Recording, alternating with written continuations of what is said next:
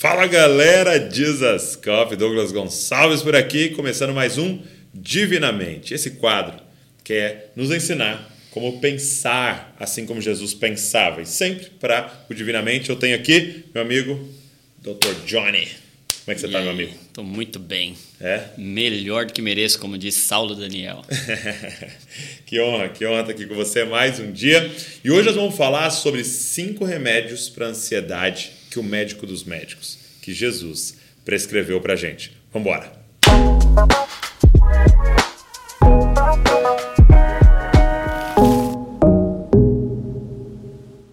Meu amigo, é, você tem um médico bom, ele se chama Jesus Cristo. Esse é. E tem alguns remédios, você me disse que esse doutor É prescreveu né, nas escrituras. Né? Quais são esses remédios? É, e antes de falar esses remédios, é importante a gente contextualizar, né? A gente já Sim. fez um, um vídeo aqui, tem aí no canal se você não assistiu, se ansiedade é falta de fé ou não.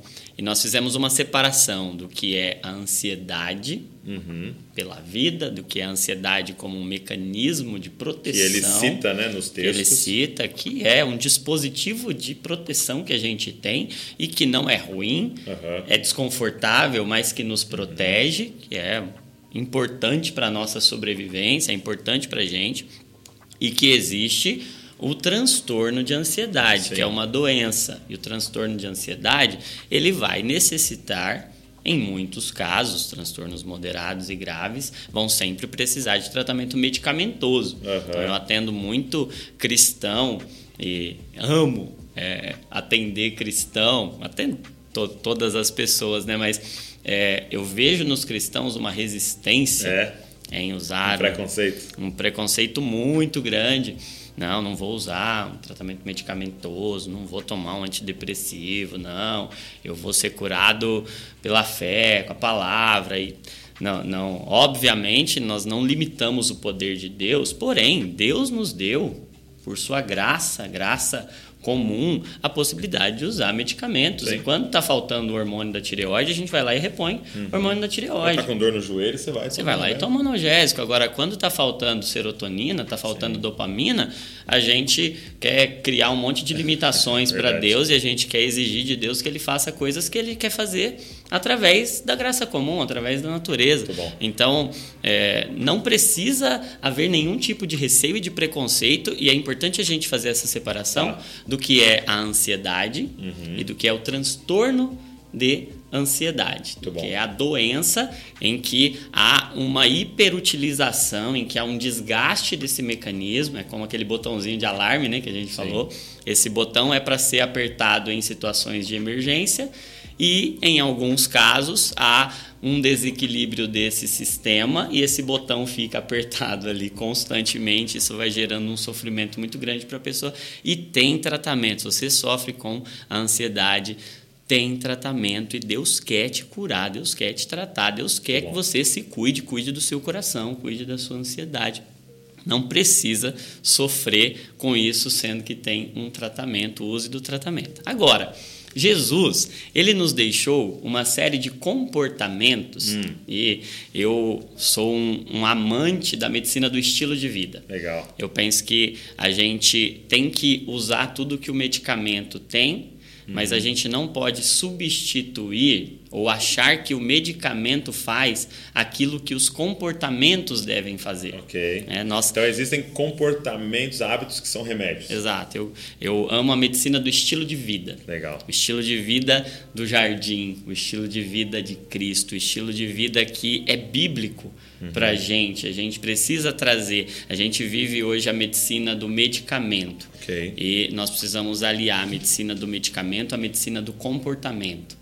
A medicina da doença a gente tem conhecido muito bem. Agora a gente precisa adquirir comportamentos que produzem saúde Medicina da saúde. medicina da saúde.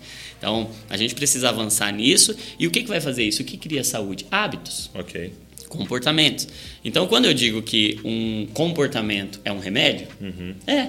Sim. Porque ele traz Ele cura. trata, ele Ele cura. trata, ele, Ele traz remedia. vida, ele remedia. Então, lembre bem aí, nós não estamos dizendo que se você tem um transtorno de ansiedade, você não deve tomar medicamento. Agora, esses comportamentos, esses remédios que Jesus hum. prescreveu, eles têm um poder preventivo, eles podem nos ajudar a usar melhor esse circuito e diminuir a incidência, a prevalência, a necessidade da gente adoecer para ir precisar de um, de, um, de um medicamento.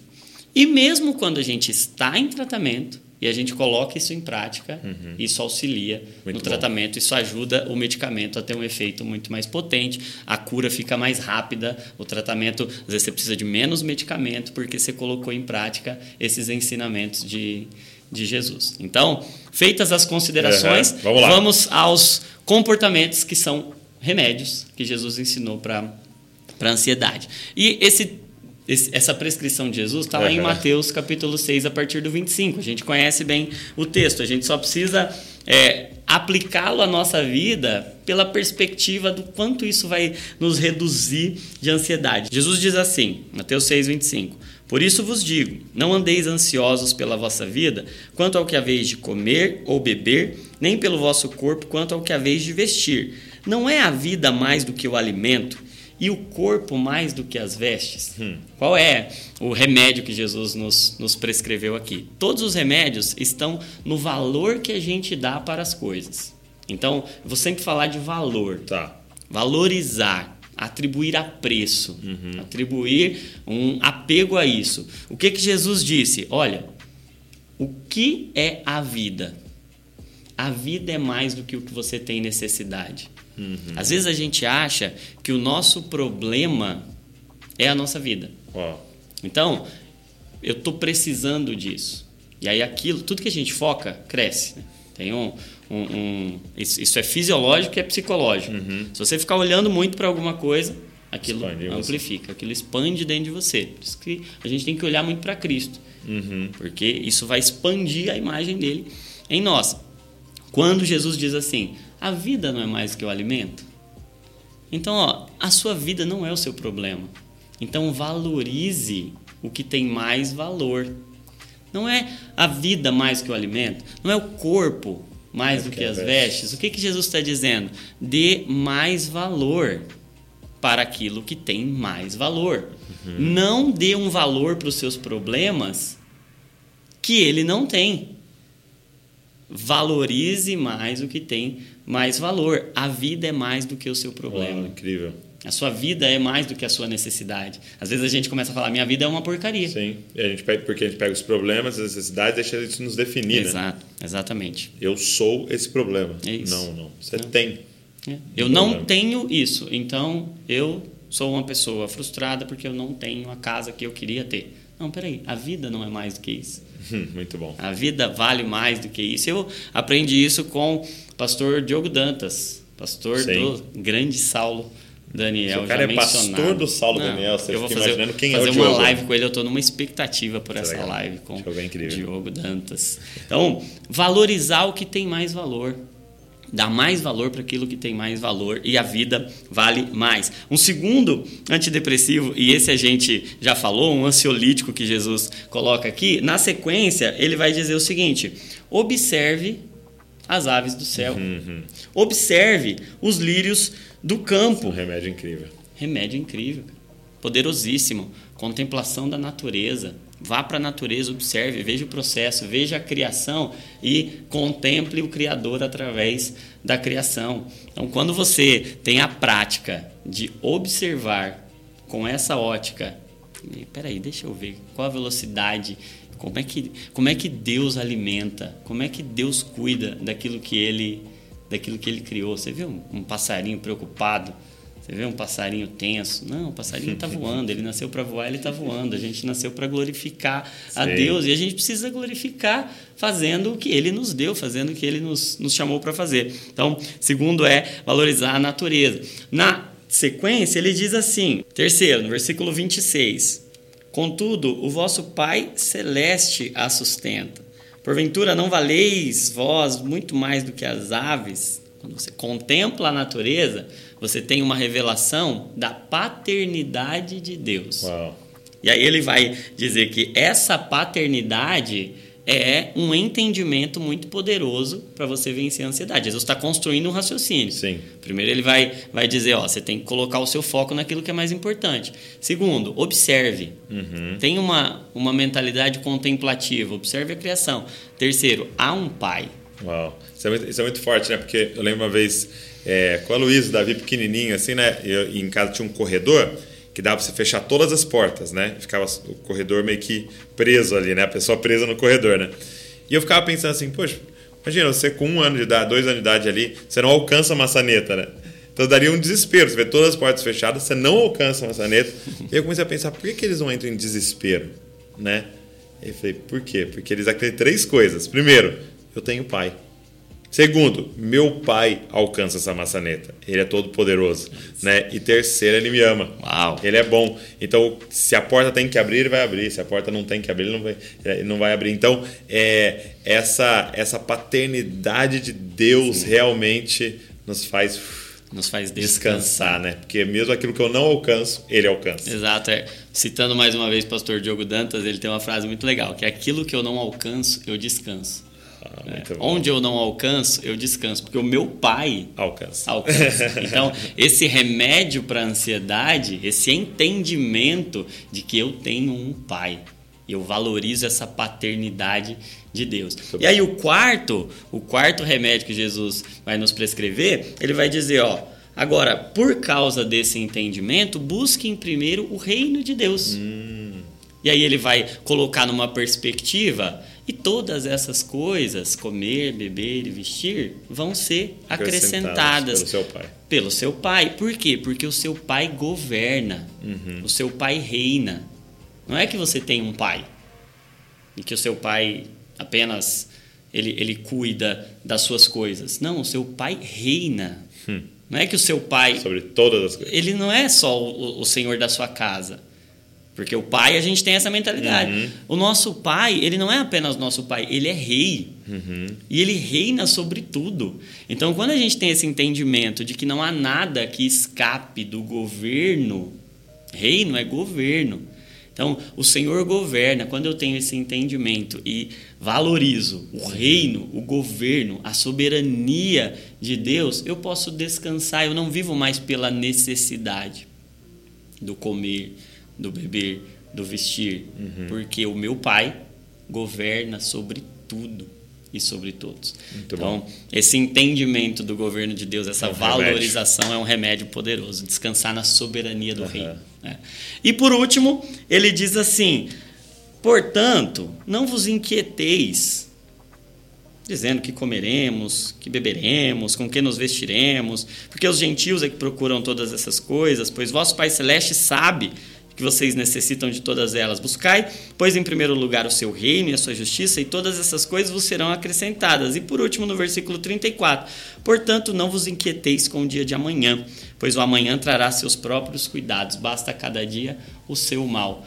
O remédio poderosíssimo de Jesus, hoje. Uhum. O dia chamado o dia hoje. chamado hoje, o presente. Não é à toa que o presente se chama presente. É. Porque ele é um presente de Deus e ele só funciona se a gente está presente. Presente. Se a gente Meu está Deus. aqui. Que isso? então, nós precisamos desfrutar do hoje. Tudo que tem sido falado em, em, em termos de mindfulness, Aham. em termos de atenção plena, o que, que é isso? É ser intenso. Basta cada dia o seu mal. Basta cada dia o seu mal vivo hoje. Desfruta do hoje. Para de se preocupar com o que vem amanhã e pega esse presente que Deus te deu hoje, abre e desfruta. Esteja presente no presente e você vai se deliciar, você vai desfrutar. Eu, o Paulo Borges veio ministrar nosso aniversário aqui de, da, da igreja, né? E aí a gente falou para ele uma coisa, uma brincadeira que você sempre faz com alguém que você gosta, né? Estava almoçando tal, aí a gente falou assim para ele: é, Ô pastor, você podia mudar para Bragança, hein? Mudar aqui para Bragança, né? Vim morar em Bragança. Aí ele virou pra gente e falou assim: Mas eu tô morando em Bragança. Eu comecei a morar ontem em Bragança, né? Eu cheguei, é, e vou morar aqui por esses dois dias. E, e eu tô morando lá no hotel tal, né? É meu endereço, se você precisar me visitar tal. E ele tava querendo dizer pra gente, cara, se eu tô aqui, eu tô inteiro aqui. É isso. Eu tô morando aqui por esses dois É dias que vocês me convidaram. É isso. Entendeu? E aí eu acho que esse é o grande desafio, né? Exato. Não é visitar as coisas. Não é ser um turista no, na sua própria casa, na sua Exatamente. empresa, mas é habitar aonde você chegar. Exato, por isso que Jesus, até quando é, a, a expressão, né? Porque ele encarnou, o verbo Uhum. se fez carne, a palavra ali, ele habitou, Habitou entre entre nós, ele, ele Veio viveu, morar. ele veio É. morar de fato, ele estava presente Uau. naquilo que ele estava fazendo. Esse é o nosso desafio hoje, é estar presente, é viver intensamente, é não ficar fragmentado. Eu tô aqui, Uhum. sabe o que eu tenho percebido? As coisas mais poderosas que acontecem na nossa vida são quando a gente junta três coisas. A gente junta o nosso corpo naquilo que a gente está fazendo. A gente junta a nossa mente naquilo que a gente está fazendo. E a gente junta o nosso espírito naquilo que a gente está fazendo. Então eu estou aqui. Meu corpo está falando com você. Uhum. Minha mente está conectada com você. Eu estou raciocinando para essa conversa. E o meu espírito está aqui. Bom. A, a presença do Espírito Santo está mediando essa conversa. Ah, aí não tem, tem como. não tem como não dar certo. Muito bom. Espero que esse conteúdo tenha abençoado você. E deixa eu te falar uma coisa, cara, muito louca. A primeira vez que eu vou te falar isso aqui no Divinamente. O Johnny nos deu a honra de gravar um curso na nossa plataforma na mesa. E olha isso, aprenda os hábitos de um líder emocionalmente saudável. Cara, ele fez esse curso com muitas aulas, extremamente direto, prático para abençoar você. A gente colocou o nome para líderes porque é quem mais usa a plataforma, mas na verdade são práticas para todos. Então, se você quer viver saúde emocional, cara, você pode fazer esse curso. Vou deixar o link aqui para você. Você pode comprar, se inscrever só no curso do Johnny, ou você pode se inscrever no combo e fazer todos os cursos que tem lá no Na Mesa. Tenho certeza que vai ser um divisor de águas na sua vida. Então, link na descrição. Aproveita, se inscreve, depois manda um feedback de como é que foi esse curso. Meu amigo, muito obrigado. Valeu, meu amigo. Uma honra Obrigado. estar com você sempre. A honra é minha. Pega esse link, manda para alguém, vão abençoar o maior número de pessoas possível. Também se inscreve no canal, deixa um comentário, curte o vídeo para que mais pessoas possam ter acesso a esse conteúdo. Deus abençoe você e não se esqueça, você é uma cópia de Jesus. Valeu.